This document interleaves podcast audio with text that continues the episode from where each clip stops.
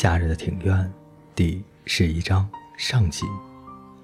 妈妈只吃了几口莴苣沙拉，就又开始喝酒了。餐桌上摆着像辣雕般的汉堡肉以及红萝卜浓汤，外表虽然好看，吃起来却没有什么味道。快点吃东西吧！我放下筷子说道。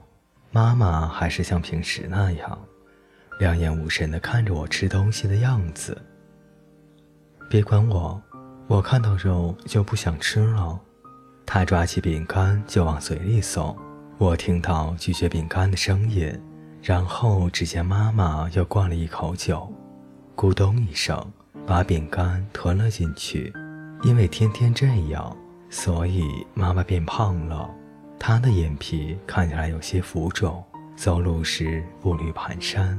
就好像他正扛着很重的行李一般。我离开餐桌，打开冰箱，在放果菜的那一个，我看到一把老掉牙的芹菜和发霉的南瓜，以及三个金色的梨子。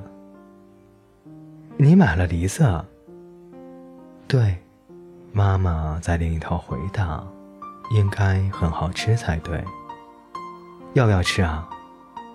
不要。”我什么都不想吃，一看我到料理台的下方拿起刀子，妈妈走了过来，伸手要我将刀子和梨子递给她。啊，不用啊！我开始顺着圈削皮，当梨子露出它那多汁白色的果肉时，金黄色的缎带也跟着越拉越长。你很会削吗？妈妈惊讶地看着我削梨子的手势。我在老爷爷的家时，已经吃过好几次李子了。老爷爷教我用右手的拇指紧紧地按住刀子，我只是照着做，刀子就自己向前动了起来。我花了好长时间才削好生平的第一个梨子，这个梨子被我削得都不成形了。虽然山下看着削好的梨子说：“木山。”你的手好脏，老爷爷还是津津有味地把它吃到了肚子里。现在我已经越削越顺了，我一边转动着梨子，一边任由水滴滴湿我的手。梨子削好以后，我将它递给妈妈。好吃，水滴流到妈妈的手腕，再流到手肘，而且后面还有新的水滴穷追不舍。然后又是新的水滴，就这样，妈妈站在料理台前，忘我的啃着梨子。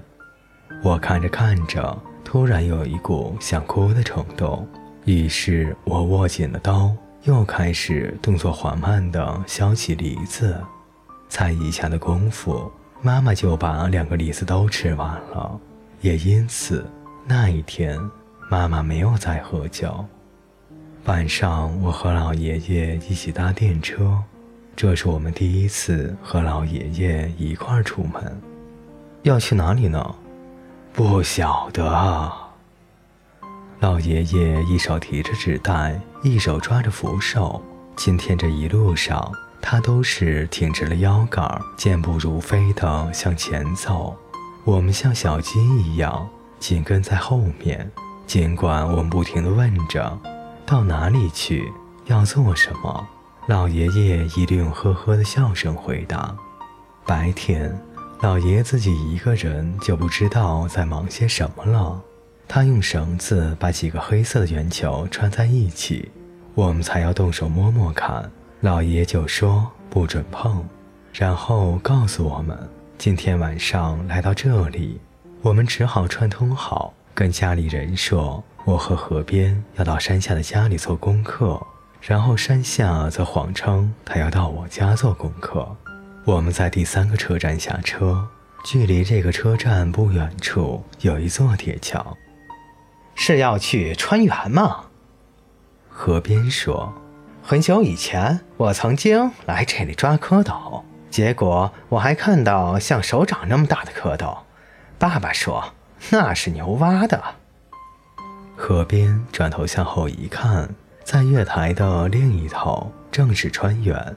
一下楼梯，河边一边浏览百货公司的广告，一边说：“这个车站变漂亮了。”老爷爷，你想干什么呢？山下有点不高兴了，他说：“你从头到尾什么都不说。”一如河边所说的，我们正要去川原，老爷爷叫我们三个在堤防等他，然后自己一个人拿着纸袋往下走。老爷去了很久都没有回来，而山下和河边也都说他们要去探险。我一个人等得无聊了。就躺在堤岸上仰望星空，我发现有一颗闪着微弱光芒的星星正在看我。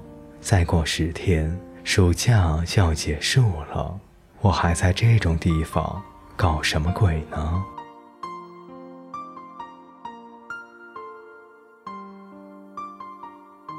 各位听众朋友，本节故事就为您播讲到这里，感谢您的陪伴。我们下节再见。